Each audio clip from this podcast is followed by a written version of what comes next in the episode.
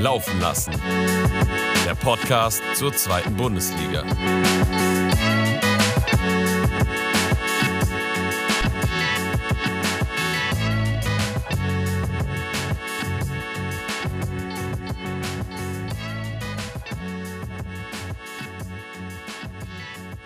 Guten Abend, liebe Zuhörer. Willkommen zurück zu einer neuen Folge eures Lieblings-Zweitliga-Podcasts Laufen lassen. Wir sind heute wieder voll besetzt. In dem Sinne begrüße ich auch direkt den lieben Arne. Ei, Gude. Ich freue mich auf jeden Fall heute. Mit einem Derby-Sieg im Rücken lässt es sich natürlich ein bisschen freier reden. Aber nicht nur deswegen war es ein schönes Wochenende, sondern ich war auch gestern mit dem Tom äh, beim U19-Finale, beim U19-Bundesliga-Finale zwischen Mainz und Dortmund. Und ich muss ehrlich sagen, also ich war sehr positiv angetan von, vor allem von Mainz, muss ich sagen. Also die haben echt richtig guten Fußball gespielt und ähm, ich denke auch, dass man den einen oder anderen Namen in, ja, in zwei, drei Jahren vielleicht auch in der ersten oder zweiten Bundesliga zu hören bekommt, auf jeden Fall. Ja, da ging es. An der Stelle auch nochmal, an der Stelle auch nochmal Glückwunsch an den ersten Nee, ist es der erste FSV? Keine Ahnung. Auf jeden Fall ein FSV Mainz 05. Die haben die Meisterschaft geholt. Ähm, das können sie ja nicht so oft von sich behaupten. Also Glückwunsch an der Stelle auf jeden Fall. Da habt ihr beide auf jeden Fall ein Highlight gesehen. In dem Sinne begrüße ich auch dann direkt den Tom.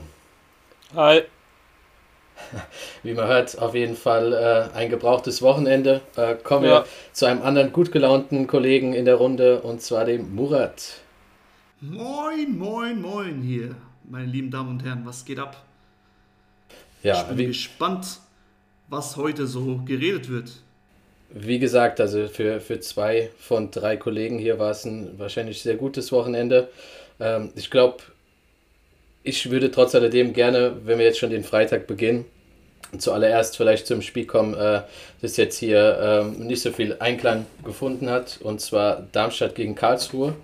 Ähm, ist es wahrscheinlich bei einigen von euch äh, auch ein bisschen untergegangen, ähm, aufgrund des anderen Spiels. Ich weiß nicht, Arne, hast du, äh, hast du denn äh, die Darmstädter da begutachten können?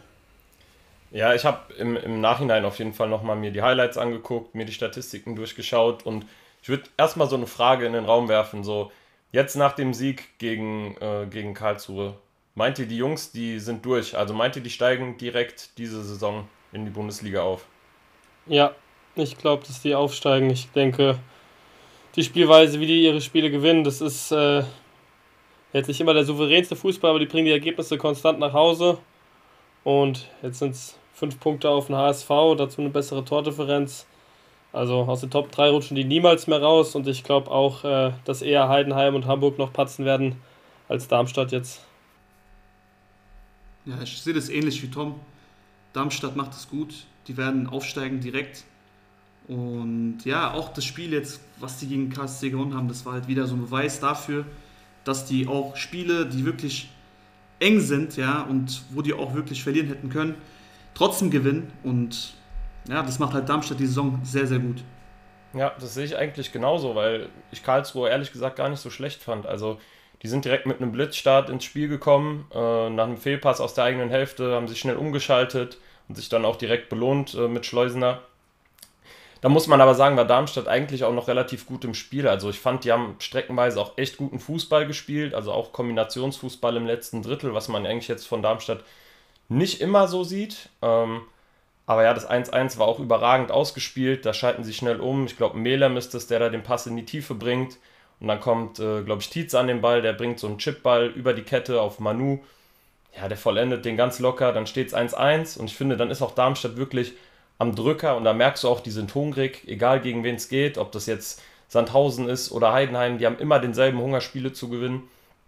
Und äh, ja, dann beim 2 zu 1 ist es auch wieder so typisch Darmstadt, also es ist eine Ecke von Schnellhardt, der bringt den auf einen langen Pfosten, da steht dann Patrick Pfeiffer, der jetzt wieder zurück ist, der einfach unfassbar kopfballstark ist, also den kannst du gefühlt gar nicht verteidigen in der Luft.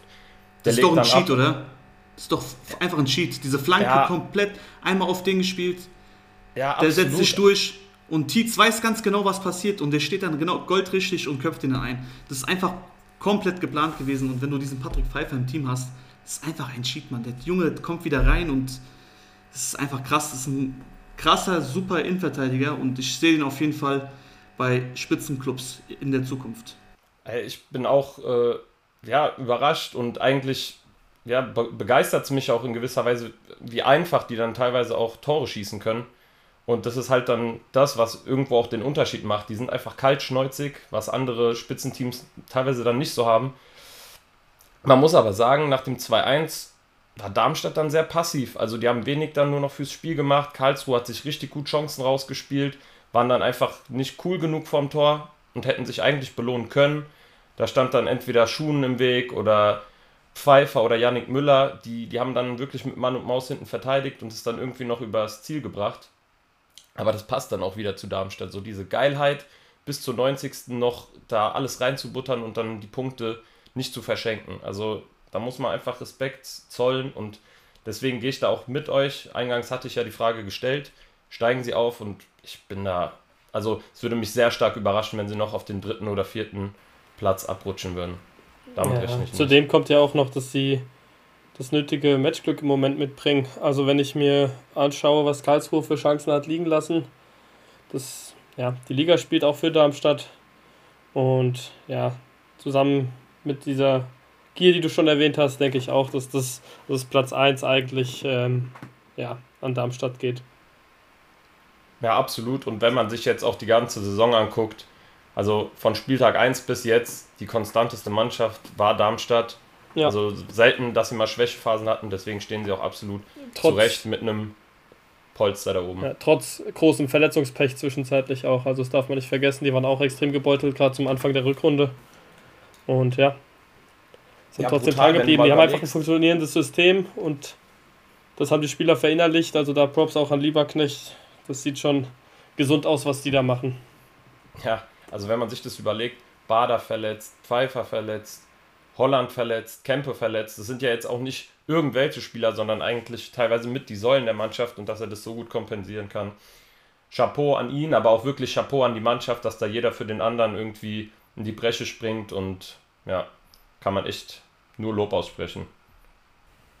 Auf jeden Fall, das macht im Endeffekt dann auch die Spitzenmannschaft aus, aus und äh, ja, Stand jetzt setzt sich das durch. Wird sich weisen, ob da ähm, ja, der erste Platz jetzt gefestigt wird. Ich gehe auch davon aus, äh, weil Heidenheim für mich bei weitem nicht so konstant ist. Aber ja, ich denke auch, damit ist das alles äh, zu dem Spiel gesagt. Ähm, kommen wir zum spannenden Teil des Abends. Ein äh, 4 zu 3 für Hamburg gegen St. Pauli im Stadtderby. Also Wer das Spiel nicht geschaut hat, der hat was verpasst. Zu denen gehöre ich leider. Ähm, ich habe das Spiel nicht gesehen. Ich natürlich die Highlights ähm, direkt geschaut, aber ich glaube nicht, dass, äh, dass ich da auch nur anteilig sehen konnte, was das Spiel so ausgemacht hat. Ähm, ja, ähm, wie, wie habt ihr es wahrgenommen? Die Hamburger, ähm, ja, die HSV-Anhänger am besten. Äh, wie war es für euch? Ja, du hast echt ein geiles Spiel verpasst, muss ich sagen. Also man kann ja echt viele Spiele verpassen, aber dass so ein Spiel verpasst hat, tut es mir echt richtig leid, Mann. Ja, ähm, auf jeden Fall äh, ist es so, dass ich das auch bereut habe im Endeffekt. Ich meine, 4 zu 3 in so einem Spiel, es geht so heiß her ähm, mit, mit, verschiedenen, mit verschiedenen Führungswechseln auch im Endeffekt. Äh, Respekt, also da, da traue ich immer noch ein bisschen. Ähm, ja, also nach dem nach dem Start, ähm, auch mit dem 1 zu 0 von St. Pauli, dachte ich schon im ersten Moment wieder, oh je, HSV, äh, was, was machst du da bloß? Aber ähm, ja, kam dann stark zurück auf jeden Fall. Definitiv und ähm, ich muss auch sagen, nach dem 1 zu 0 waren die, war St. Pauli eigentlich immer noch am Drücker.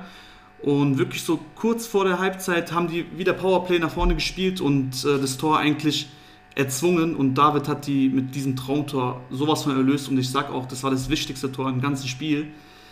Ja, dann ging es zur Halbzeit. Ich würde mal sagen, man dachte sich, okay, krass, beide Teams richtig gut drinne. Schöne Aktion, viele Chancen. Hamburg am Anfang, für mich die ersten 10, 15 Minuten wirklich sehr, sehr gut im Spiel gewesen. Dann ging es mehr an St. Pauli.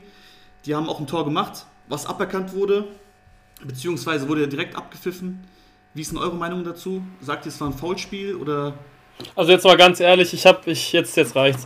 Also ich muss wirklich sagen, das Tor, der Arne hat es mitbekommen. Auch wenn ich jetzt wieder dran nachdenke, das ist eine absolute Frechheit, das ist ein Witz, das ist ein Skandal. Und das ist für mich klarer Diebstahl. Man muss sich mal vorstellen, Bayern München spielt in der Liga und Hamburg ist ja vom Etat her und so das Bayern München von äh, der zweiten Liga, spielt gegen, keine Ahnung, äh, Dortmund oder Leipzig oder Frankfurt, wenn die dran sind. So, und dann kommt so ein Tor und das wird abgepfiffen. Ich weiß nicht, was Muheim da davor macht. Ich weiß nicht, was die Kommunikation da hinten beim HSV war. Das war Bullshit. Afolayan läuft mit dem Ball weg, berührt den dann so vielleicht ein bisschen am Brustkorb da oder am Hals, was das war. Muheim schlägt zwei Sekunden später die Hand vors Gesicht und fällt hin und das wird auch noch abgepfiffen. Also ich weiß nicht, in welcher, also in welcher Welt das ein Foulspiel sein soll. Absolut peinlich, ähm, dass das nicht zählt. Und gerade, ja, die ersten 10 Minuten war Hamburg besser, ist gut ins Spiel gekommen. Ähm, dann hat Pauli das Spiel gemacht, Hamburg ist absolut geschwommen. Pauli macht sich das verdiente 1-0. Wenn es zählt, machen sie noch vielleicht das 2-0, ist ja noch ein zweites Tor gefallen, so und dann war es das auch mit dem HSV. Dann geht da nichts mehr. Stattdessen kommt da so ein Sonntagsschuss vor der Halbzeit. Ich weiß nicht, wo die da was erzwungen haben sollen, ähm, der dann Hamburg da zurück ins Spiel bringt. Und ja, über die zweite Halbzeit, da kann man dann, muss man nicht groß drum rumreden. Das war am Anfang war Hamburg klar besser, hat sich dann auch äh, klar belohnt, war einfach in der Offensive effizienter. Paul hat, Pauli hatte in, über das ganze Spiel gesehen die besseren Chancen, mehr Chancen, aber hat sie halt weniger genutzt. Ich denke da an Daschner mit dem Knie. Ähm, ja, zum Beispiel, wo er, wo er es eigentlich machen muss.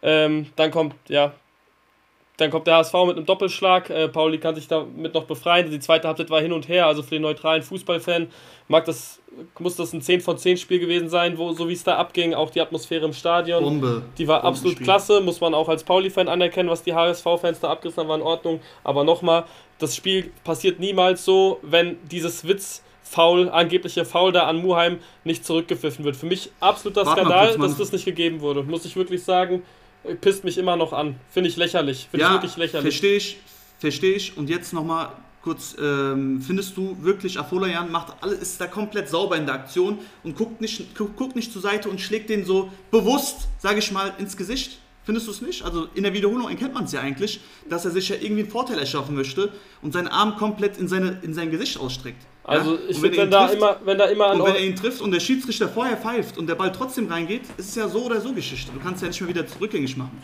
Wenn das ein Foulspiel sein soll, also wenn das wirklich ein Foulspiel ist, ja. gut ab, dann keine Ahnung, dann ist das nicht mehr mein Sport auf jeden Fall. Wer sich davor so dumm anstellt, ähm, das von Afullayan finde ich jetzt keine Schlagbewegung, das ist einfach eine Befreiungsbewegung, die man macht, wenn man merkt, dass an einem gezerrt wird oder merkt, dass einer hinter ihm ist, einfach so ein, ja, aus der Bewegung heraus, ähm, trifft ihn nicht mal richtig. Also ich weiß nicht, warum man das Tor aberkannt hat in einem Derby. Ich finde es absolut lächerlich. Wie gesagt, nach dem Tor wäre es anders gelaufen. Pauli auch so die bessere Mannschaft, also unentschieden wäre mindestens drin gewesen. Aber wie gesagt, ähm, vor dem Tor war Pauli einfach nicht kalt genug ähm, weil da war HSV deutlich kälter und äh, Verteidigung war einfach zu, war zu wenig, war zu schlecht verteidigt. Vier Gegentore kann man dann auch nicht schön reden. Das war einfach nicht gut verteidigt. Da waren die teilweise viel zu weit weg von ihren Gegenspielern. Ja, aber ja, Spiel ist jetzt gelaufen, Aufstieg ist gelaufen. Ähm, blick dennoch äh, in die Zukunft und mache mir wenig Sorgen, was mit Pauli passieren wird, weil ja auch gegen Hamburg im, im, beim, im HSV-Stadion ist das schwerste Saisonspiel für mich die bessere Mannschaft gewesen, mit den klareren Torchancen. Ähm, Match Pech gehabt, also andere Schiedsrichter pfeifen das niemals als Foulspiel, normale Schiedsrichter pfeifen das niemals als Foulspiel. Dann gibt es noch in der letzten Minute ein Handspiel von David direkt vom 16er, was auch nicht vom Schiri geahndet wird, wo man auch nochmal eine geile Freischussposition hätte, wo man auch nochmal das 4-4 machen kann. Nee, wird auch nicht als Handspiel gepfiffen, obwohl es klar Hand war. Ja, und so Sachen, die führen dann halt einfach dann dazu, dass man mit null Punkten heimfährt, statt mit mindestens einem Punkt, der absolut verdient gewesen wäre. Weil so toll war der HSV auch nicht. Ja, ich sag mal so, spielerisch waren die auf jeden Fall auf einem Level und äh, der Fußball, ich sag mal so, der neutrale Fußballfan hat ein richtig geiles Spiel gesehen. Ich habe das Spiel auf YouTube, ähm, auf dem YouTube-Stream gesehen von Sky Sport. Da hat Thorsten Matuschka kommentiert und ich sage euch, es hat richtig Spaß gemacht, ja. Du hast auch voll viel mitbekommen von der Atmosphäre, von den Fans und alles drum und dran. Es ist einfach geil, das ganze komplette Spiel war brutal und das hat die Spieler einfach auch richtig gepusht. Du hast gemerkt, dass die Jungs Bock hatten und dass denen viel mehr gelungen ist als an normalen Spielen, ja. Und das macht halt ein Derby aus. Du kannst halt von mir aus zehn Spiele hintereinander gewinnen und aber wenn du dann nach Hamburg kommst ins Stadion, ins Volkspark und verlierst da halt 4-3, ja. Es gehört dazu, das ist Fußball und im Endeffekt ist jetzt Pauli raus aus dem Rennen, HSV ist wieder komplett drinne. Und ja, ich, ich, will, mal, ich will aber dich mal sehen, wenn der HSV so ein Tor aberkannt bekommt. Wenn das andersrum gewesen wäre, willst du mir erzählen, du hättest da auch Foulspiel gepfiffen? ich habe schon ein paar Aktionen gesehen dieses Jahr auf jeden Fall und habe mich auch das ein oder andere Mal richtig krass aufgeregt und ich verstehe dich vollkommen. Ich verstehe dich vollkommen. Aber ich sag dir so, nein, Foul oder kein Foul? Zu der Aktion. Ich sag so, 50-50, man kann geben, man muss nicht geben. Wenn er ihn laufen lassen hätte, wenn der Ball einfach ins Tor gegangen wäre, wäre vielleicht kein Videobeweis mehr eingeschritten. Wenn es eine krasse, krasse Fehlentscheidung war. Aber du kannst als Schiedsrichter sagen, es ist ein Foul oder nicht. Das ist, liegt im Auge des Betrachters, in dem Fall vom Schiedsrichter. So, das ist meine Meinung zu dem Elfmeter. Ich weiß nicht, wie ihr das seht, aber äh, den kann man geben, muss man nicht geben. Vielleicht spricht auch die Fanbrille. Arne, was sagst du dazu? Du hast ja auch eine Fanbrille an, vielleicht siehst du das anders. Ja, ich habe ja jetzt noch gar nicht so viel gesagt. Also ich will auch auf jeden Fall erstmal auf dieses Kommentar-Trio da eingehen bei YouTube. Also ich sehe das gar nicht so positiv wie du. Ich fand das ich war irgendwie so ein nicht. sehr bunt durchgemischter Haufen. Ich weiß nicht, dieser Qualle oder wie der hieß. Ich weiß nicht, was den qualifiziert, da irgendwie Kommentare abzugeben, aber das war mir irgendwie alles nicht so ganz äh, koscher, muss ich ehrlich gestehen. Und da wurde dann auch mehr irgendwie, ja, so Party gemacht, aber das Spiel wurde irgendwie teilweise auch gar nicht so ernsthaft kommentiert, hatte ich das Gefühl, muss ich sagen. Aber gut, das ist eine andere ja, das. Hat, das, das, das hat es gar nicht gebraucht. Das Spiel hat ja selber gesprochen. Ja? Also du hast das Spiel erlebt und du brauchst ja nicht einen Kommentator, der dir unbedingt jetzt hier äh, irgendwas da erzählt. Du hast ja gesehen, was auf dem Platz passiert ist. Und die Jungs dann noch ein bisschen haben noch Stimmung gemacht. Also mir hat es auf jeden Fall gut angetan und ja, es ja, liegt gut. ja, wie gesagt, es ist ja Geschmackssache, ne? Ja, eben, da scheiden, da scheiden sich die Geister. Ähm, also, um nochmal auf diese ominöse Aktion da äh, einzugehen, ich bin da, ja, also ich würde nicht sagen, dass es eine 50-50-Entscheidung ist, sondern eher so eine 20-80-Entscheidung oder so. Also, dass wir da schon im Glück auf jeden Fall waren. Klar, der, der, die Hand ist im Gesicht, aber es ist auf jeden Fall eine sehr kleinliche Entscheidung, wo wir auf jeden Fall das Spielglück auf unserer Seite hatten. Und ich muss auch, glaube ich, im Endeffekt einfach sagen, der Fußballgott war auch an dem Tag auf unserer Seite. Also ich sehe das auch so, dass wir in der ersten Halbzeit wirklich wenig zwingende Aktionen hatten, außer in der Anfangsphase und wir wirklich teilweise am Schwimmen waren. Und dann kam einfach dieser Befreiungsschlag, dieses unfassbare Traumtor, ausgerechnet von Jonas David. Also wenn mir einer erzählt hätte, dass der irgendwie aus 20 Metern einen in den Winkel jagt, da hätte ich gesagt, ja, träum mal weiter. Du hast doch vor dem also Tor gesagt. Wie oft, wie oft wir den kritisiert haben, Alter. Das ist doch nicht normal. Nee, das war auch alles, alles Reaktion vor dem Tor war. Äh, als irgendwie so hat er gesagt, so als ob der jetzt von da schießt, triffst du doch eh nicht. Und dann hat er dieses Ding da rausgehauen. Ja, ja ich war komplett. Der hat alle mundtot, alle mundtot gemacht, komplett. Wirklich. Ja, und das hat halt Hamburg wirklich diesen Energieschub dann für die zweite Halbzeit gegeben. Die kamen dann wie ausgewechselt raus, muss man wirklich sagen. Die haben sich dann innerhalb von wenigen Minuten dann mit einem Doppelschlag belohnt. Äh, Jatta trifft, also der hat auch ein überragendes Spiel gemacht, war mit einer der besten Hamburger, muss ich sagen. Ähm, kurz darauf ist dann ja das 3-1 gefallen. Dann dachte ich schon so, okay, das war's jetzt so, jetzt ist die Messe gelesen, aber nee, nix da. Dann kam Pauli auf jeden Fall wieder zurück. Die haben sich nicht aufgegeben, haben dann das 3-2 gemacht. Äh, war zwar relativ einfach wieder verteidigt vom HSV, also da muss man auch sagen, abwehrmäßig war das wieder abenteuerlich. Ja, dann habe ich natürlich wieder gezittert. Dann kam das 4-2 durch das Eigentor von Medic, was wir eigentlich bis zu dem Zeitpunkt auch gut rausspielen. Also gar kein Vorwurf an Medic so. Nein, das kann er nicht anders hätte. machen. Ja. Genau, sonst wäre einer hinter ihm gewesen, der den gemacht hätte. Ja, und dann so eine billige Ecke, die wir dann wieder zulassen, um das 4-3 zu kassieren. Also es war schon echt ein Spiel auf Messers Schneide. Letzten Endes hätte man sich wirklich nicht beschweren können, wenn es unentschieden ausgegangen wäre. Aber wir hatten mal das Spielglück auf unserer Seite gehabt. Das war einfach so in Hamburg war eine riesen Fete danach, das Stadion, die Atmosphäre, also es war wirklich unfassbar. Und äh, ja, das war vielleicht der wichtigste Sieg diese Saison für Hamburg. Ich bin jetzt aber gespannt, wie sie, wie sie darauf reagieren, also wie jetzt die nächsten Spiele werden, weil jetzt die Wochen der Wahrheit anstehen. Also Walter hat auch gesagt, es war der schönste Sieg, seitdem er bei HSV ist. Naja, also wenn ich du denke, die Kulisse gesehen so, also hast das Stadion komplett in Blau eingehüllt. Dann werden die ganze Zeit äh, Bengalos gezündet. Also auch Pauli hat da ja super Stimmung gemacht. Das, ja, das war einfach ein Fußballfest. Punkt aufs Ende. Also ich habe dieses Jahr im deutschen Fußball kein Spiel mit einer krasseren Stimmung gesehen. Und was ich jetzt noch sagen möchte, ist, eigentlich gehören beide Mannschaften für mich in die Bundesliga. Ja, mit so einem Fußball, also was die da geboten haben, es war ja wirklich ein geisteskrankes Derby. Also ich habe wirklich lange nicht mehr so ein geiles Spiel gesehen und deswegen, also wirklich, wie die beiden da agiert haben, wie die beiden Mannschaften agiert haben, Bombe. Und genau das hat sich eigentlich der Fußballfan gewünscht. Und ich bin froh, dass es wirklich genauso eingetroffen ist. Vor dem Spiel hat noch der Vater von meiner Freundin gesagt, dass das Spiel 0-0 ausgeht. Und ich habe gesagt, niemals, da werden auf jeden Fall Tore fallen. Und zum Glück sind sieben gefallen und das eine mehr für den HSV. Wobei St. Pauli ja öfter das Tor getroffen hat. So, ähm, um das Ganze noch abzuschließen. Tom, wie siehst du jetzt die, die nächsten Wochen für St. Pauli? Also, du bist jetzt eigentlich weg im Aufstiegsrennen. Also, es sind neun Punkte. Wie denkst du, gehen sie die nächsten Spiele an? Meinst du, die spielen weiterhin so, wie sie jetzt die ganze Rückrunde gestaltet haben? Oder meinst du, da ist jetzt auch so ein bisschen die Luft raus? Die werden noch das eine oder andere Mal vielleicht Punkte lassen diese Saison? Nee, ich denke eigentlich, ähm, wie ich die einschätze, auch die Pressekonferenz von Hürzeler, wo ich sagen muss, Respekt, dass der eine Stunde nach Abpfiff da so ruhig bleiben kann. Der wird anscheinend oder wird auch gut von der HSV-Bank provoziert. Ähm, ist trotzdem nicht darauf eingegangen, ist nicht auf die Schiedsrichterleistung eingegangen, hat es einfach krass genommen, also Respekt an den. Ähm, hätte ich niemals so gemacht. Ich hätte es auf jeden Fall thematisiert, auch wenn es nichts geändert hätte, weil, wie gesagt, ich finde, da wurde ein Tor geklaut. Ähm, und wäre ein ganz anderes Spiel geworden. Aber ja, hat nüchtern analysiert seine Mannschaft, hat gesagt, Verteidigung hat, ähm, war nicht so gut, zweite Abstände, ähm, Chancen vorne nicht genutzt, hat er nicht mal erwähnt. Aber wenn ich nur an einen Ball von äh, Smith denke, den er dann da reinmachen kann, den Abpraller, ähm, unten links ins Eck, der dann knapp vorbeigeht ja, das sind dann so Sachen, mit denen man hadert, mit denen hadere ich immer noch. Mich fuckt es immer noch ab, darüber zu reden.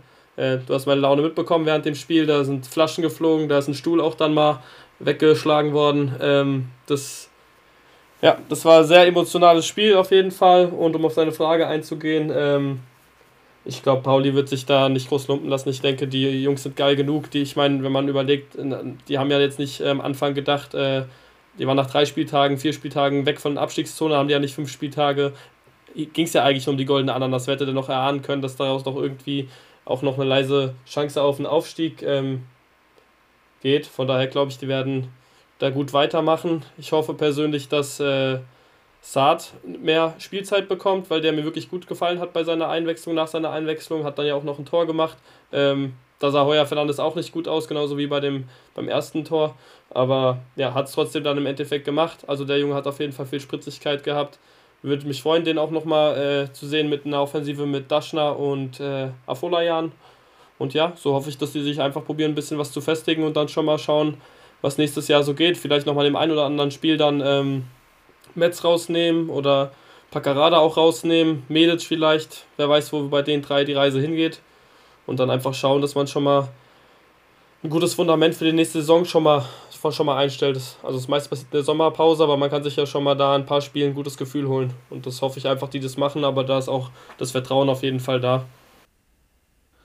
War auf jeden Fall ein spannender Freitagabend, ein spannendes Derby, das äh, ja, in beide Richtungen hätte ausgehen können. Ähm, ich denke, wir können es jetzt hier auch ähm, schließen und dann zur Samstagskonferenz kommen. Ähm, Im Vorfeld hatte Arne auch schon gesagt, und äh, das trifft sehr gut. Ähm, der ganze Samstag hatte da viel mit dem Abstieg zu tun und äh, das hat auch einige Überraschungen mit sich gebracht. Ähm, ja, kommen wir zum ersten Spiel Rostock gegen Fürth. Rostock überraschenderweise äh, 2-0 gewonnen. Ähm, mit einer wirklich respektablen Leistung. Ähm, super, super gut ähm, in der Abwehr gestanden. Fürth schlecht ins Spiel kommen lassen und äh, die Chancen dann sehr gut genutzt auf jeden Fall. Ja, also für mich war das auch so Fußball, wie Alois Schwarz sich das vorstellt. Also aus einer defensiven Kompaktheit, Geschlossenheit heraus, dreckig in den Zweikämpfen gewesen, ja, garstig, also so, dass man richtig gemerkt hat, okay, hier ist Abstiegskampf, so, wir kämpfen jetzt um unsere Zähler. Und das hat man wirklich ab Minute 1 gemerkt, an der Stelle auch wirklich Props. Ähm, Hansa Rostock, auch die Fans, da, da haben wirklich alle zusammen für den Sieg gearbeitet, egal ob Spieler oder Fans, Trainer, ähm, Physiotherapeut, egal. Die waren ab Minute 1 da. Und ja, also die erste Halbzeit ist wirklich am Plätschern gewesen. Ich glaube, Hansa Rostock musste sich auch erstmal ins Spiel finden. Letzte Woche war es ja so, die haben auch eigentlich gut verteidigt gegen Paderborn und da kam dann aus dem Nichts diese rote Karte. Blöd gelaufen und danach musstest du halt nur noch verwalten. Aber irgendwann haben sie sich dann auch ein bisschen mehr getraut nach vorne und dann kam wirklich dieser unfassbare Fernschuss von Fröhling dann zum 1 zu 0. Da hattest du auch wirklich so das Gefühl gehabt, boah, jetzt, jetzt brechen irgendwie die Dämme gerade, jetzt löst das was in den Jungs aus. Und dann haben sie auch wirklich weitergemacht. Die haben nicht auf dem 1-0 äh, sich irgendwie ausgeruht, sondern direkt noch ein zweites nachgelegt, wo Pröger wirklich mit einem überragenden Solo äh, da durchgeht und dann schön auf den zweiten Pfosten flankt, äh, wo Dressel, glaube ich, war es, freisteht. Und ja, unfassbar wichtige Punkte im Abstiegskampf, im Überlebenskampf. Da bin ich jetzt gespannt, äh, was da noch so passiert. Ich glaube, der Abstiegskampf wird dieses Jahr auf jeden Fall in der zweiten Liga spannender sein als der Aufstiegskampf. Ja, auf jeden Fall. Also man muss halt auch sagen, dass Fürth vielleicht Rostock jetzt wirklich gelegen kam, eine wirklich auswärts schwache Mannschaft wie Kräuter Fürth und Rostock halt eben die Chance genutzt. Ähm, mal schauen, ob das vielleicht zu einer Trendwende führt. Äh, vielleicht kann Rostock das jetzt fortführen. Ähm, die wurden ja auch schon das ein oder andere Mal für tot äh, befunden. ähm, ja. Totgesagte leben länger, ne? So ist es, ja, so ist es. Da muss man auf jeden Fall noch schauen. Und äh, ja, wir hatten ja angesprochen, die, die starke Defensivleistung von Rostock. Ähm, da kommen wir jetzt auch zu unserem Fels in der Brandung. Dieser Spieler war der Rückhalt seiner Mannschaft. Und hierbei haben wir uns ähm, tatsächlich für Ryan Patrick Malone entschieden. Ähm, wirklich ein sehr, sehr guter Spieler, der über die Saison hinweg schon ähm, da einiges an, an guter Defensivleistung zeigt. In dem Spiel wirklich nochmal noch mal hervorzuheben. Also was, was er da wegverteidigt hat, alle Ehren wert. Deswegen ähm, ja, haben wir uns auf jeden Fall da für ihn entschieden. Glückwunsch an dieser Stelle. Ähm, hat er sich auf jeden Fall wirklich verdient. Definitiv. 14 Klärungsaktionen, 4 abgefangene Bälle, davon 7 von 8 Zweikämpfen gewonnen, also alle in der Luft gewonnen, alle Zweikämpfe. Was will er noch mehr machen? Ja? Also der war auf jeden Fall maßgeblich daran beteiligt, dass Rostocks Defensive sehr, sehr sicher stand. Und ja, Glückwunsch an Rostock. Letzte Woche habe ich noch gesagt, die steigen sang- und klanglos ab. Jetzt schaue ich mir das Restprogramm von Rostock an und ihr hattet recht, die spielen gegen Mannschaften, die alle noch so auf einem Level sind, sage ich mal, mit denen. Und die haben das in eigener Hand. Ja, deswegen, von daher, warum nicht? Vielleicht halten die die Klasse. Dennoch sind die tief drinne und ähm, ja, wird eine spannende, krasse Endphase, würde ich sagen. Ja, auf jeden Fall. Ähm, ein anderes Samstagsspiel, was, was wirklich ähm, eine Überraschung mit sich gebracht hat. Ähm, die Hannoveraner, die jetzt wirklich die letzten Wochen komplett in der Kritik gestanden haben, ähm, gewinnen 1 zu 3 in Bielefeld. Eine Mannschaft, die wirklich jetzt total im Aufwind war. Ähm, ja, ich weiß nicht, ähm, hat einer von euch das Spiel gut verfolgen können, um zu sagen, dass äh, Hannover da jetzt im Endeffekt wirklich verdient so hoch gewonnen hat? Puh, also ich würde schon sagen, dass sie verdient gewonnen haben. Ob das ein zwei Tore Vorsprung verdient hatte, gut, das kann man immer so oder so sehen. Ich denke aber einfach, dass Hannover zum ersten Mal seit Wochen wieder mit einem Selbstbewusstsein aufgetreten ist, dass man einen überragenden Louis Schaub gesehen hat, der, äh, glaube ich, am 20. Todestag seines Vaters, also ja, wirklich ein schicksalhafter Tag für ihn, ein überragendes Spiel macht. Also das erste Tor von Teuchert bereitet er vor in überragender Manier, geht da an zwei Leuten vorbei und legt ihn dann in die Mitte, wo Teuchert brutal abzieht. Ey, und Jungs, mal ganz im Ernst, dieser Teuchert, also der hat doch ein brutales Pfund, oder? Das ist nicht das erste Mal diese Saison, dass der ja irgendwie einen Volley oder einen Schuss aus der Distanz oder so komplett aufs Tor feuert. Also Respekt wirklich. Der hat einen richtig guten. Ich habe heute auch Abschluss. gelesen, der hat 14 Startelf-Einsätze, 12 Tore. Also was ist ja. das für eine Quote? Der taucht so ein bisschen unterm Radar unter, aber ganz ehrlich, richtig gute Quote und ich glaube, den muss Hannover auch auf jeden Fall für die kommende Saison binden. Ähm, ja, und Bielefeld ohne Mist, da hast du richtig gemerkt, so zum ersten Mal jetzt, dass sie im Abstiegskampf angekommen sind. Koschinat hin oder her, die ersten Wochen liefen noch ganz gut, die haben Punkte geholt, ab und zu auch ein paar Unentschieden gehabt, wo man vielleicht hätte gewinnen können, aber man war immer so positiv gestimmt gegenüber Bielefeld und sich gesagt, so ja, mit dem Abstieg werden die nichts zu tun haben. Und jetzt sind die so aus dem Nichts eigentlich auf einmal auf einem Abstiegsplatz, ja. Oder beziehungsweise auf dem 15. Platz, aber nur noch ein Punkt äh, vom Relegationsplatz. Und das hätte ja so vor der Saison auch keiner erwartet, beziehungsweise auch nachdem Kuschinat angetreten ist und die ersten zwei Spiele wirklich gut waren, dass sie jetzt auf einmal so tief hinten drin stehen. Auf der anderen Seite Hannover jetzt mit dem Sieg, denke ich, äh, ist das safe. Also die werden mit dem Abstieg diese Saison nichts mehr zu tun haben. Die können jetzt, glaube ich, auch aufbefreit für die kommende Saison planen, was ja auch ziemlich wichtig ist, weil ja jetzt auch so ein bisschen die Transfergespräche beginnen. Die Teams planen auch langsam für die kommende Saison und da äh, ja, ist es wichtig, je früher ähm, man schon die Liga halten kann und schon planen kann für das kommende Jahr. Ich finde, man merkt halt auch an uns, äh, an unseren Prognosen, wie krass das da wirklich um, ja, weniger um Kaderqualität oder sowas geht, sondern einfach nur so Wille, Leidenschaft, wer das auf den Platz bringt, der, klar, es ist immer ein Ding, was im Fußball wichtig ist, aber ich finde es in der zweiten Liga ist nochmal extremer, weil Bielefeld so ein guter Kader und ähm, ja, können dann trotzdem von der Mannschaft, die eigentlich einfach mehr investiert, ähm, geschlagen werden oder wurden auch schon des Öfteren geschlagen.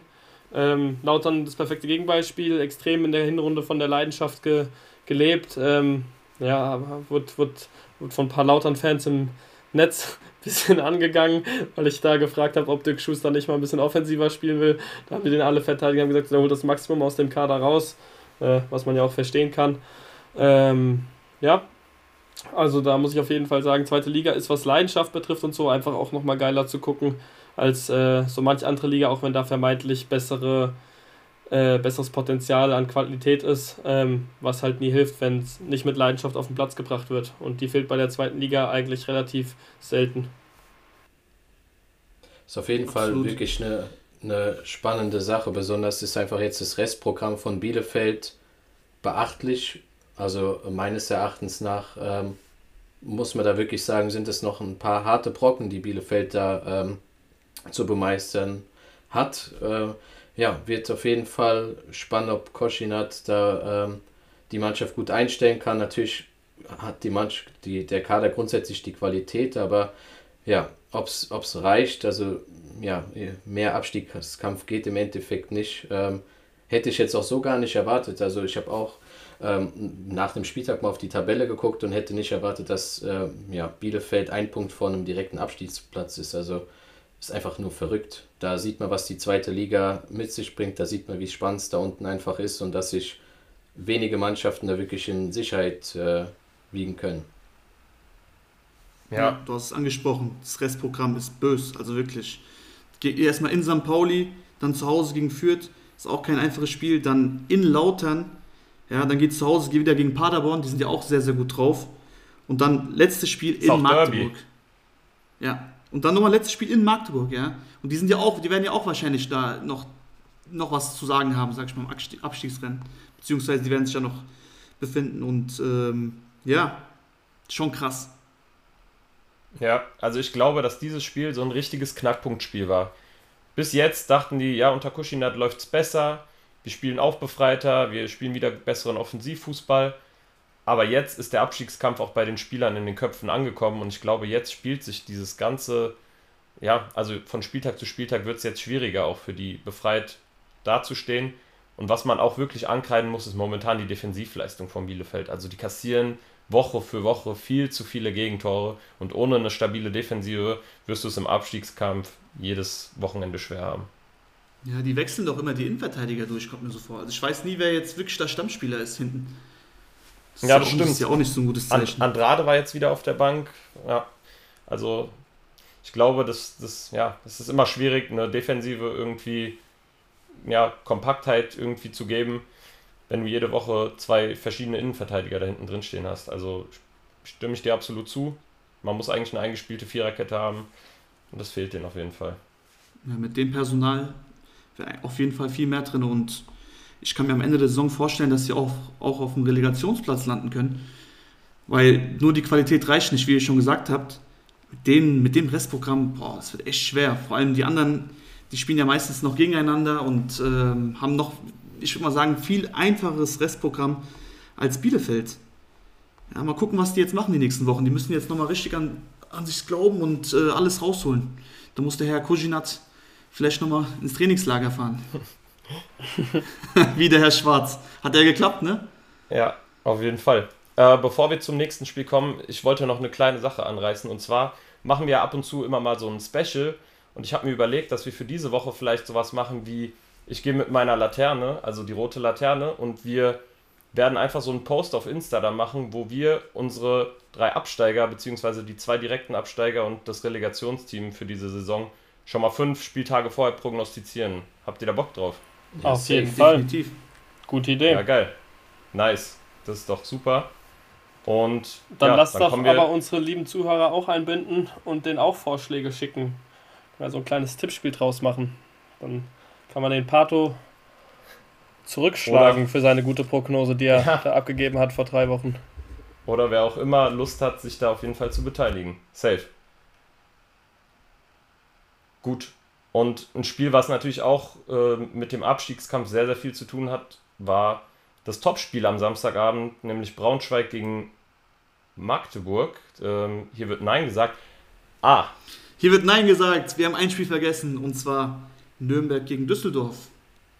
Die haben ja auch noch gespielt. Und Nürnberg, du hast recht, die haben das Abstiegsrennen ist ja eigentlich auch nicht so verkehrt. Die haben jetzt sich drei wichtige Punkte ergattert gegen Düsseldorf, was mich persönlich sehr überrascht hat, weil Düsseldorf eigentlich die Chance hatte, ja, auf, wie soll ich sagen, ja, auf sechs Punkte zu verkürzen. Waren ja vom Spieltag schon mit HSV auf sechs Punkte, aber die hätten noch Chancen auf Platz drei, sagen wir es so. Und äh, mit der Niederlage jetzt sind es genauso neun Punkte Rückstand auf Platz drei und Somit ist eigentlich Düsseldorf auch komplett jetzt aus dem Aufstiegsrennen raus, weil ich glaube nicht mehr, dass äh, Heidenheim, Hamburg jeweils drei Spiele verlieren.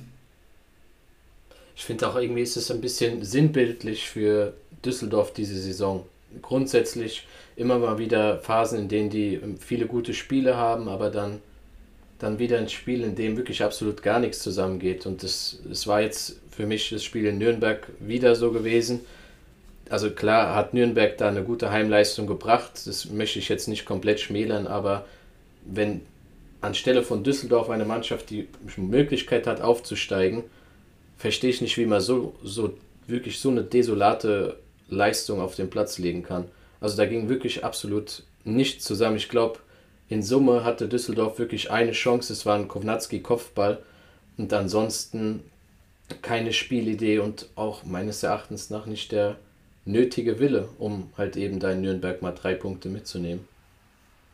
Ja, auf der anderen Seite, wen ich da auf jeden Fall äh, loben möchte, ist den alten Trainerfuchs Dieter Hecking. Also die haben siebenmal gewechselt im Vergleich zur Vorwoche, also komplett die Mannschaft auf links gedreht und das hat richtig gut funktioniert. Also die haben im Kollektiv unfassbar gut gegen den Ball gearbeitet, sind vier Kilometer mehr als der Gegner auch gelaufen. Also die haben sich wirklich einen abgerackert und wer hätte gedacht, dass die gegen so ein formstarkes Düsseldorf, die glaube ich seit sechs Spielen ungeschlagen waren, da so in Anführungszeichen souverän gewinnen. Ja, die haben ja nicht viel zugelassen.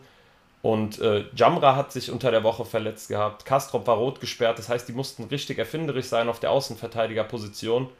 Und dann kommt dann so ein Nini Brown, der glaube ich sein Startelfdebüt gefeiert hat an dem Wochenende und ist einfach der beste Mann auf dem Platz. Also wirklich Chapeau für so einen jungen Mann im Abstiegskampf, dann noch das mitentscheidende 1 zu 0 zu machen und hinten alles so gut wegzuverteidigen.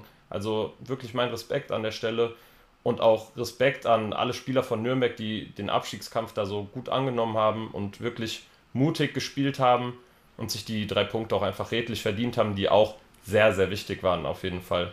Zumal man ja auch gesehen hat, dass nicht nur Nürnberg äh, im Abstiegskampf gepunktet haben, sondern auch einige andere Mannschaften. Ja, Nürnberg gehört auch gehört auch oben auf jeden Fall mit da. Also der, die gehören zur zweiten Liga, das ist ganz klar und deswegen freut es mich umso mehr, dass die gewonnen haben. Das Tom, sorry, definitiv. Nee, alles gut. Äh, was ich noch sagen wollte zu Düsseldorf, ich finde gerade an dieser Unkonstant, sie, äh, Unkonstant sieht man, dass die noch nicht, eben noch nicht so äh, reif genug sind, auch jetzt nicht dieses Jahr für einen Aufstieg, weil ähm, vom, vom, wenn, die, wenn die ihre Klasse aufs Feld bringen, ähm, die haben der Rückrunde weder gegen Hamburg noch gegen Heidenheim noch gegen Darmstadt verloren. Die haben aus den äh, drei Spielen Fünf Punkte waren es, glaube ich, geholt und können da absolut mithalten. Ähm, Geheimnis wird halt nur sein, das wirklich konstant immer abrufen zu können. Ähm, wenn dir das gelingt, glaube ich auch, dass Düsseldorf nächste Saison da oben eine sehr, sehr, ähm, ja, eine sehr große Rolle spielen kann. Also St. Pauli natürlich auch, habe ich schon erwähnt, weil ich glaube, die machen da auch gute Arbeit, aber ich glaube auch Düsseldorf hat mit Tune Trainer, ähm, ja, wo die da oben auf jeden Fall angreifen können nächstes Jahr. Also egal, wer auch absteigt aus der ersten Liga, ähm, die brauchen nicht denken, dass sie direkt wieder aufsteigen. Die müssen sich da erstmal an ein paar Teams vorbeikämpfen, wo ich äh, hoffe, dass sie jetzt im Sommer nochmal einen nächsten Schritt machen, sich nochmal weiterentwickeln und da zähle ich auf jeden Fall Düsseldorf auch mit dazu. Genauso wie Paderborn, genauso wie St. Pauli, ähm, auch in Bielefeld oder Kräuter Fürth, wenn die die Klasse halten, sehe ich wieder weiter oben. Ja, Nürnberg muss man schauen, wer dann der neue Trainer wird, wie das funktioniert. Aber die zweite Liga hat auf jeden Fall ähm, auch Qualität, Fußball zu spielen. Ja, also wir sind uns, glaube ich, ja. alle darüber einig, dass du in der zweiten Liga nichts geschenkt bekommst. Wenn man sieht, dass die Absteiger letztes Jahr Fürth und Bielefeld waren, ja, die eine Mannschaft hat jetzt so vielleicht die Klasse gehalten und die andere Mannschaft, die ist mittendrin im Abstiegskampf. Also klar werden da dieses Jahr größere Vereine runterkommen, davon ist auszugehen.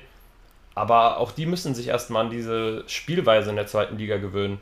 Die erste ist halt schon so ein bisschen spielerischer angehaucht und in der zweiten wird halt einfach gefeitet und da wird draufgepresst und da wird jeder Fehler irgendwie mehr oder weniger bestraft. Also du musst da immer wach sein und ja, wenn du es dann probierst, immer spielerisch zu gestalten, dann wirst du auch des Öfteren mal ähm, auf die Fresse fliegen. Das ist einfach so in der zweiten Liga. Ja, das sieht man ja auch beim HSV wenn die nach vorne spielen und wirklich nur eine Taktik fahren, verlieren auch ihre Spiele. Die wissen ganz genau, wie die Zweitliga jetzt mittlerweile funktioniert.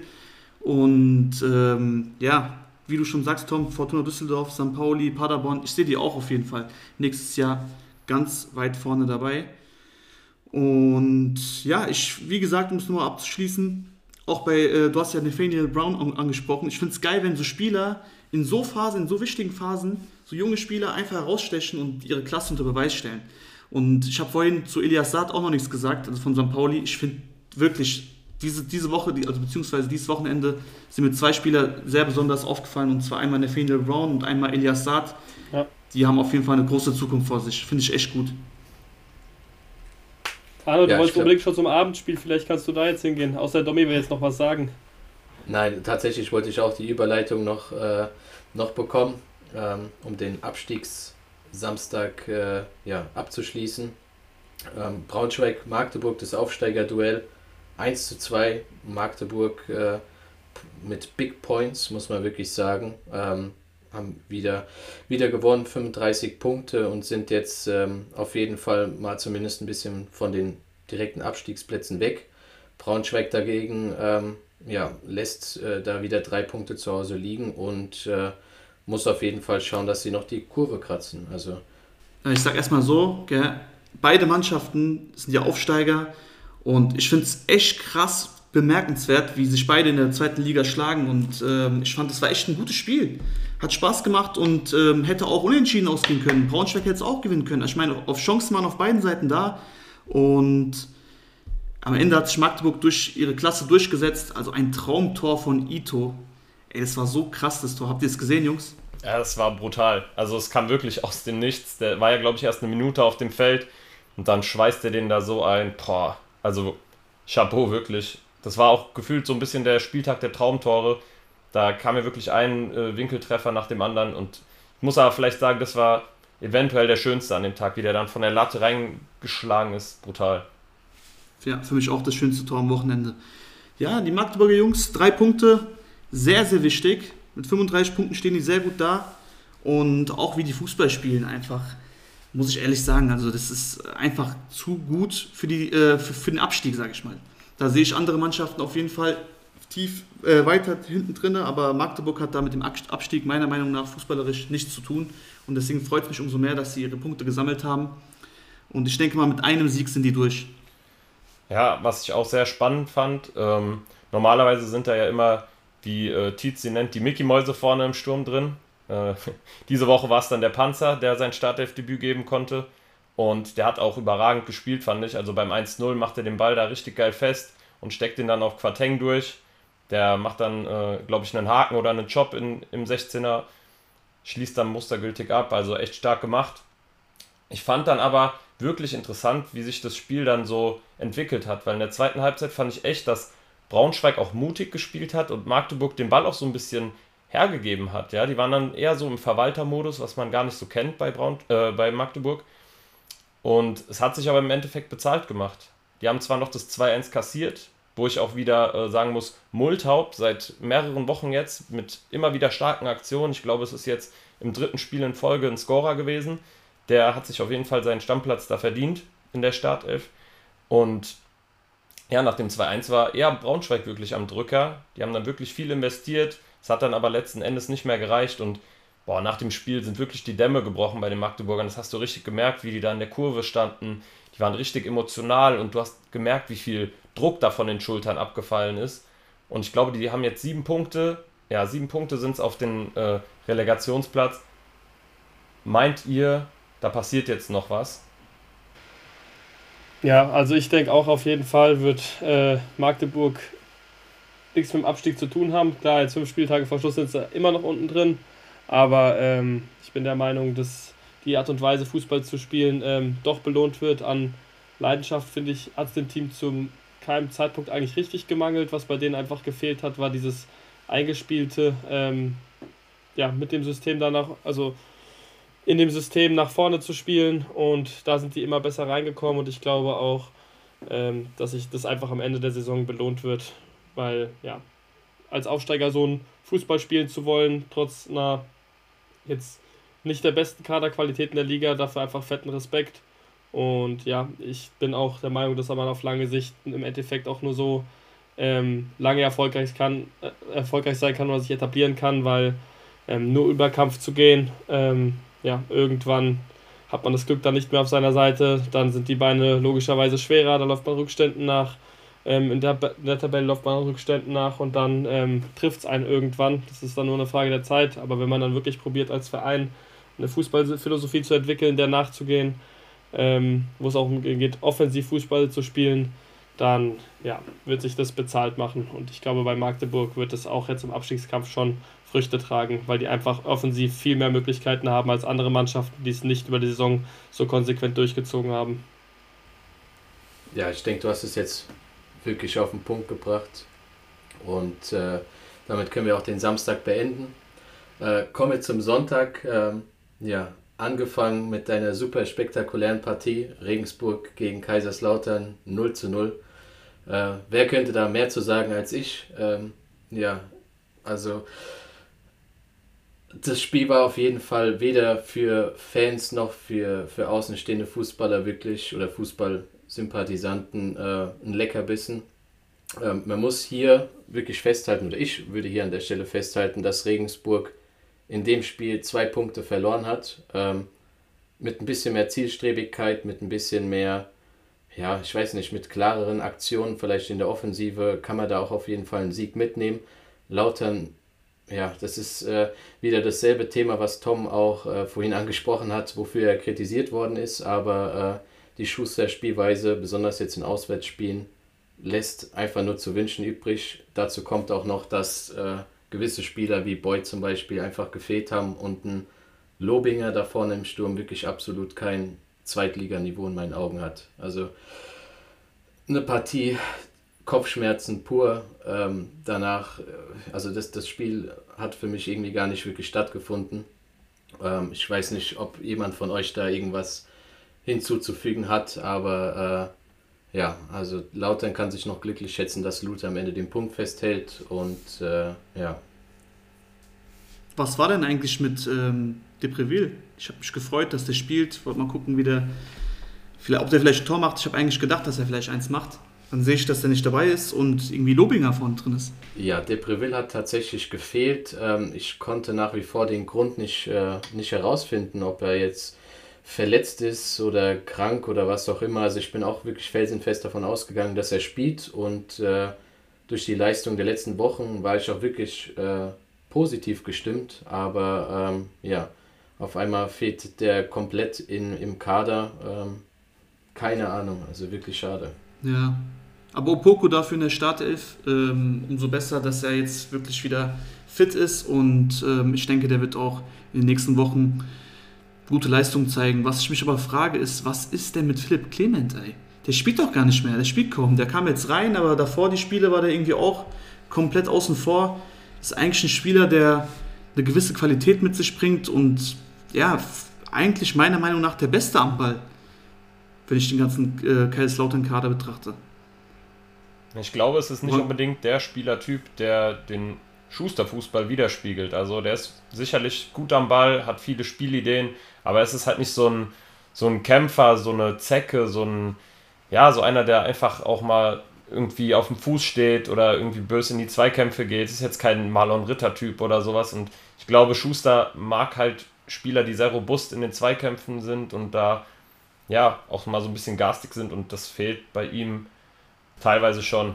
Ich muss aber sagen. Ja, aber ich, ich finde halt die Qualität, die er hat, sorry, ähm, ja, das ist einfach viel zu gut, den auf der Bank sitzen zu lassen. Und ich meine, wenn du so einen Spieler kaufst, ja, vor der Saison, dann planst du ja und du weißt auch, was du dich einlässt. Es ist jetzt kein äh, Spieler, der da 90 Minuten den Gegner tot rennt, sondern das ist ein Spieler, der Kreativität mitbringt, eine gewisse Qualität hat und Spieler in Szene setzen kann. Also, ja. wenn so einer auf der Bank sitzt, ja, das ist eigentlich ein bisschen äh, ja, unter Wert. Ja, Muri, ich bin da komplett bei dir und auch gerade gegen so ein Team wie Jan Regensburg ist es doch durchaus ein Spieler, der dann irgendwie die Lücken aufreißen kann, der gerade dann den entscheidenden Pass spielen kann in so einem Spiel.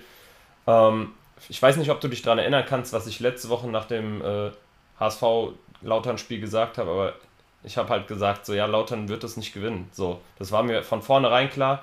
Die hatten ihr gesamtes Pulver, ihre gesamte ja, ihre gesamte Motivation in dieses HSV-Spiel gesteckt und man hat dann wirklich so ein bisschen das Gefühl gehabt, so jetzt wieder ein tiefstehender Gegner, da ist so ein bisschen die Luft raus. Also wenn ich mir auch die Zweikampfquote angucke, gegen den HSV haben die uns alles, also die haben dem HSV alles abgenommen, zweikampftechnisch. Und hier sehe ich Zweikampfquote 41%, Luftzweikämpfe 37%, obwohl du ja eigentlich relativ groß gewachsene Spieler hast da weiß ich nicht, da fehlt mir einfach die, die Konstanz und es kann ja nicht nur sein, dass du dann nur auf dem Betze, wenn äh, die Fankurve bebt, dann deine Punkte holst, sondern du musst auch dann auswärts gegen so spielschwache Mannschaften wie Regensburg auch Punkte holen. Klar, es ist ein Aufsteiger, wir, wir haben sehr hohe Ansprüche an Lautern, ich glaube, das liegt einfach an der starken Hinrunde, die sie gespielt haben, aber es ist dann auf lange Sicht gesehen dann auch einfach zu wenig. Also stimmst du mir dazu, Domi, dass das irgendwie mit den Zweikämpfen und mit dem, mit dem ja, Powerplay irgendwie so ein bisschen gefehlt hat. Ja, also teilweise schon. Ähm, also man muss auf jeden Fall sagen, dass, ähm, also was auch irgendwo verständlich ist, ein Samstagabend 20.30 Uhr Spiel gegen Hamburg, da sind die Spieler angestachelter als, äh, als sonntags in Regensburg, aber ich weiß nicht, ob ich das nur daran festmachen würde. Also ich finde, grundsätzlich hast du recht, aber wenn Lautern wirklich erfolgreich sein will, auch im Hinblick auf nächste Saison, muss Schuster auch Sachen ausprobieren. Also besonders in solchen Spielen, äh, zum, also es ist nur für mich das beste Beispiel, du hast, es fallen beide Stürmer aus, ähm, du hast einen Lobinger, der die ganze Saison nichts bringt und du hast mit einem Jugendspieler mit Stafridis auf der Bank, das auch ein Stürmer ist, der in der zweiten Mannschaft wirklich immer super gespielt hat. Warum lässt du so jemanden nicht mal zum Einsatz kommen? Also warum probierst du nicht einfach mal Sachen aus? Oder zum Beispiel einen Philipp Herrscher, der seit Wochen wenn er reingekommen ist, eigentlich eine gute Leistung zeigt, ist komplett außen vor. Also mir fehlt es einfach an der Vari Variabilität, was auch vielleicht äh, dasselbe beim HSV mit Walter so ist, ähm, ist bei Schuster. Du musst einfach auch mal Sachen umstellen. Gegen Hamburg klappt es gut, gegen, gegen gute Mannschaften, aber ja, gegen unten stehende Mannschaften muss man dann vielleicht auch mal, wie gesagt, Sachen ausprobieren. Und also ich mache die Rückrunde oder die schlechte Rückrunde fast schon irgendwie auch ein bisschen dem Schuster, äh, oder das kreise ich dem Schuster auch irgendwo ein bisschen an, muss ich ehrlich sagen. Ja, verständlich. Also du willst ja auch guten Fußball sehen. Du willst ja auch als Fan irgendwie, keine Ahnung, Aktionen sehen. Und ich, im ganzen Spiel war wirklich, gab es einen Schuss aufs Tor von Lautern. Und äh, ja klar, die haben hinten nichts zugelassen, aber auch vorne nichts wirklich Gutes kre äh, ja, kreiert. Und das ist für den Zuschauer und für den Fan einfach langweilig. Ist es auf jeden Fall. Also ich, ich würde es nicht mal als langweilig betiteln. Ich finde es schon fast ein trauriges, trauriges Spiel, muss ich ehrlich sagen. Also, wenn du in Regensburg verlierst, weil du was probierst, kreide ich niemandem was an. Aber wenn du unentschieden spielst, obwohl du nichts fürs Spiel machst, sorry, aber also in dem Falle hatte Lautern Glück, da einen Punkt zu holen. Und äh, also, wenn ich jetzt umso mehr darüber rede, rege ich mich auch wieder ein bisschen mehr auf. Von daher will ich die Thematik da jetzt gerne an der Stelle schließen, außer jemand hat noch was. Ja, ich habe eine Frage nur. Ich hätte sogar auch eine oh, Frage. Okay, gut. Domi, ich stelle die Frage mal zuerst. Jetzt mal ganz kurz eine Frage. Und zwar ähm, hieß es, dass in der Kabine geplaudert wurde, dass 50 Punkte das Ziel sind für die Saison. Meinst du, die 50 Punkte wird Lautern schaffen? Äh, das ist eine gute Frage. Also es sind jetzt 44 Punkte. Ähm, 50 Punkte sind auf jeden Fall drin. Ähm, also ich sehe jetzt zum Beispiel das nächste Heimspiel gegen Rostock. Ähm, natürlich ist Rostock vielleicht durch den Sieg im Aufwind, aber ähm, ja, also 50 Punkte sollten drin sein, was im Endeffekt dann eine gute Saison ist. Aber ähm, aber sicher würde ich es jetzt auch noch nicht betiteln. Also wenn wer sich so hohe Ziele setzt, im Endeffekt, der muss dann auch auswärts was machen. Also da fehlt es mir irgendwie an, äh, wenn man das so kommuniziert, dann, dann muss man da auch was, was zeigen und das halt auch wirklich auf den Platz bringen. Ja, und ich habe eigentlich eine relativ ähnliche Frage. Trotz aller Kritik, die du an dem Fußball auszusetzen hast, wenn man die vor der Saison gesagt hätte, ey, nach 29 Spieltagen habt ihr 44 Punkte, hättest du das unterschrieben? Grundsätzlich, grundsätzlich hätte ich es 100% unterschrieben, natürlich. Aber wenn du siehst, was dann möglich ist, wenn du so früh schon so viele Punkte hast, ist es halt dann doch wieder enttäuschend. Also, ja, klar, da ist man geil drauf. Ja, also ich, ich habe die ganze Zeit schon gesagt, dass ich nicht der Meinung bin, dass Lautern aufsteigen sollte. Aber ja, also ich bin der Meinung, mit ein paar, paar souveräneren Auftritten ähm, wären wir jetzt zumindest nicht auf dem siebten Platz, wenn man schaut, dass Paderborn, vierter Platz, nur drei Punkte vor ihm ist. Äh, also da wäre auf jeden Fall mehr drin gewesen, bin ich der Meinung. Definitiv, die haben viele Spiele unnötig verloren und äh, ja, einen guten Fußball vermissen lassen. Aber das war auch, glaube ich, äh, genug. Ich würde sagen, wir kommen zum nächsten Spiel. Und zwar Heidenheim gegen Kiel. Heidenheim souveräner 3 zu 0 Sieg. War es souverän oder eher doch ähm, ja, täuscht das Ergebnis? Also ich bin der Meinung, dass das absolut souverän war, von vorne bis hinten.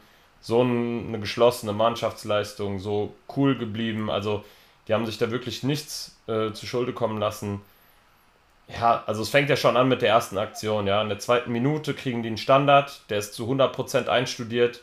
Mainka löst sich da am ersten Pfosten, wird von äh, Beste bedient. Die Aktion gab sogar zweimal in der ersten Halbzeit. Daran hast du gemerkt, okay, das haben die schon im Training so geübt. Dann schlägt der Ball zum 1-0 ein. Ich finde aber auch dann Kiel, boah, die wirken wirklich so leblos. Also das ist so eine Mannschaft, glaube ich, der du momentan am ehesten Punkte momentan abluchsen kannst. Also für die geht es um nichts mehr so viele Spieler, die den Verein nach der Saison verlassen. Also der Einzige, der für mich da überhaupt noch so Akzente gesetzt hat, war Fabian Reese, wie schon so oft in dieser Saison oder gerade auch in der Rückrunde. Also ich weiß ja nicht, was da los war. Auf der anderen Seite, boah, ey, dieser Jan Niklas Beste, ne? Also das ist wirklich, glaube ich, der Transferschnapper der gesamten Saison. Also von dem Preis-Leistungs-Verhältnis wirklich unfassbar, was der Junge abliefert, wie stark die Standards getreten sind, wie gut der auch in dieses Heidenheimer Spiel reinpasst. Also immer diese Flanken aus dem Halbfeld. keine Chance für den Gegner dann. Vor allem mit so kopfballstarken Spielern wie dann eine Mainka, Kleindienst, auch einem Tomalla. Also die, die, die Teams, die beißen sich da wirklich die Zähne teilweise aus.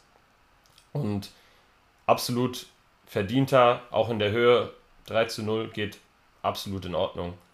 Und Heidenheim nach wie vor sehr, sehr heimstark ich bin echt gespannt, ob die überhaupt noch was liegen lassen. Die wirken momentan wirklich sehr, sehr gefestigt und äh, haben jetzt auch ein ähnliches, wenn nicht sogar ein identisches Restprogramm mit dem HSV.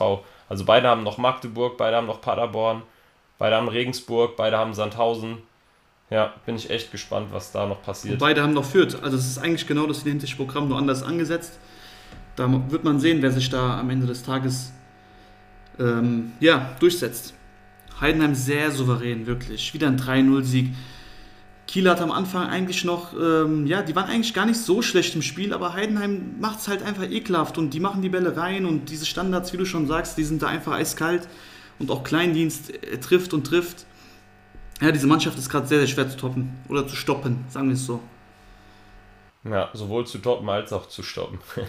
Aber wer auf jeden Fall an diesem Spieltag gestoppt wurde, überraschenderweise meiner Meinung nach, war der SC Paderborn, der durchaus noch was ähm, mitreden zu hart im Aufstiegskampf. Und dann fahren die nach Sandhausen und lassen sich dann einfach zwei Punkte wegnehmen. Also wie habt ihr das Spiel wahrgenommen? Für mich war das definitiv die Überraschung des Spieltags. Ja, so war es auch. Also im Endeffekt hat Paderborn das Spiel gemacht. Ähm, hat auch wirklich sehr, sehr gut gespielt, sehr, sehr gut ins Spiel gekommen.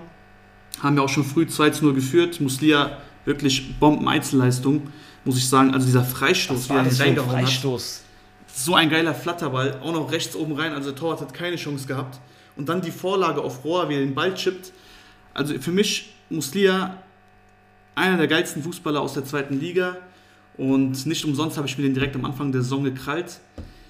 Wurde aber zwischenzeitlich immer wieder enttäuscht. Wenig Einsätze, oft auf der Bank, mal verletzt, mal krank, was weiß ich. Aber jetzt ist er auf jeden Fall vollkommen wieder da und ähm, belebt das Paderborner Spiel. Aber wen ich auch hervorheben muss, auf der anderen Seite ist Abu Bekir Ömer El Zain von Sandhausen. Also der hat auf jeden Fall eine sehr, sehr gute Klasse am Ball und äh, bringt alles mit als Achter, was man mitbringen muss und hat auch ein gutes Füßchen, feines Füßchen und immer ein sehr, sehr gutes Auge für seine, für, für, für seine Mitspieler und hat auch die beiden Tore super eingeleitet. Ja, da habe ich mich auch gefragt, wo kommt der Typ her? Also, der ist mir die ganze Saison noch nicht aufgefallen und der war wirklich für mich der Unterschiedsspieler dann äh, im Sandhauser Spiel. Also, die Ideen, die Pässe, die er gebracht hat, das sah so souverän aus und ich glaube, der ist auch noch relativ jung. Also, da bin ich echt gespannt, was aus dem Jungen wird. Ob man den nicht vielleicht auch nächstes Jahr in der zweiten Liga sieht. Also, falls Sandhausen absteigen sollte. Definitiv ein interessanter Mann mit 20 Jahren. Also, so ein versierter Spieler ja, sieht man gerade bei Sandhausen eigentlich eher selten. Ja, und das hat auch auf jeden Fall den Unterschied gemacht im Spiel. Er hat seine Spieler sehr gut eingesetzt, seine Mitspieler und zweimal stark gekontert, zweimal schönes Tor. Also das ist absolut verdient, weil die auch sehr, sehr stark verteidigt haben, Sandhausen. Und Paderborn hat ihre Chance nicht genutzt. Im Endeffekt musst du eiskalt sein in der zweiten Liga. Das warst du nicht und somit verabschiedest du dich auch aus Meisterschaftsrennen mit neun Punkten Abstand auf Platz 3 oder Rückstand.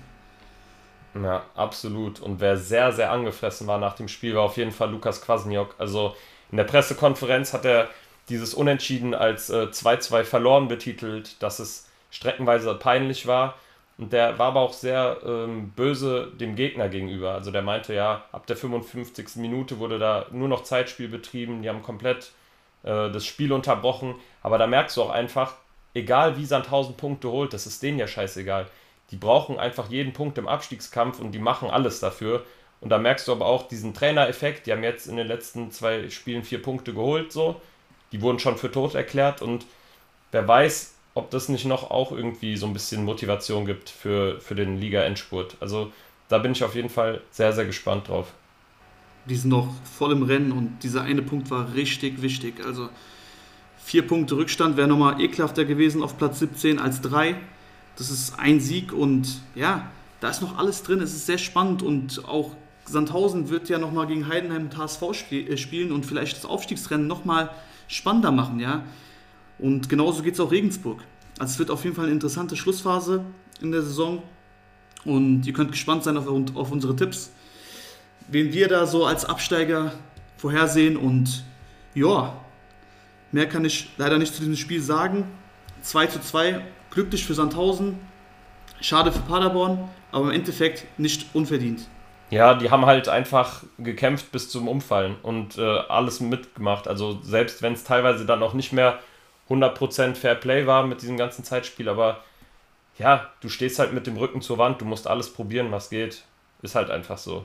Und jetzt die nächsten drei Spiele von Sandhausen, zu Hause gegen Jan Regensburg, dann in Braunschweig und dann die Woche drauf zu Hause gegen Rostock ja, das werden auf jeden Fall richtige Abstiegskrimis. Und ich muss wirklich sagen, der Abstiegskampf dieses Jahr, der wird es richtig in sich haben. Da habe ich richtig Bock drauf die nächsten Wochen. Ja, die nächsten Wochen, die werden auf jeden Fall noch einiges mit sich bringen. Ähm, wir haben jetzt den Spieltag gut abgearbeitet. Ähm, aber was wäre ein Spieltag ohne unseren Spieltags-MVP? Der Spieler des Spieltags. Hierbei lautet mal wieder die Devise, äh, zumindest bei eurer Fan, bei der Fanabstimmung, ähm, ja, der Beste ist der Beste. Ähm, Jan Niklas Beste von Heidenheim, wieder mal mit einer absolut einzigartigen Vorstellung, also was der Typ diese Saison abreißt, wirklich eine Bombe und ja, im Endeffekt hat er sich da mal wieder äh, verdient, ähm, als MVP gekürt zu werden.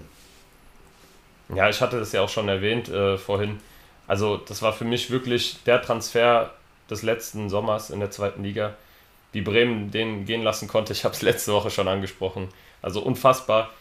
Und ja, das 1 zu 0, also die Flanke war wirklich Zucker auf Mainka. Die kannst du nicht besser auf den ersten Pfosten bringen. Und danach macht er auch noch den Elfmeter rein. Sehr souverän. Und ich glaube, der hat auch ziemlich eindeutig gewonnen ne, in der Abstimmung. Also hat sich da echt dominant durchgesetzt. Ja, hätte ich tatsächlich nicht erwartet. Es waren äh, 60 Prozent sogar, die für Beste gestimmt haben. Ähm, ja, also ich hatte tatsächlich da Musli ja auch noch äh, sehr hoch gewertet in der, in der Abstimmung, aber ähm, ja, Beste hat sich durchgesetzt und wie gesagt im Endeffekt auch dann verdient. Ja, absolut, da kann man nichts sagen.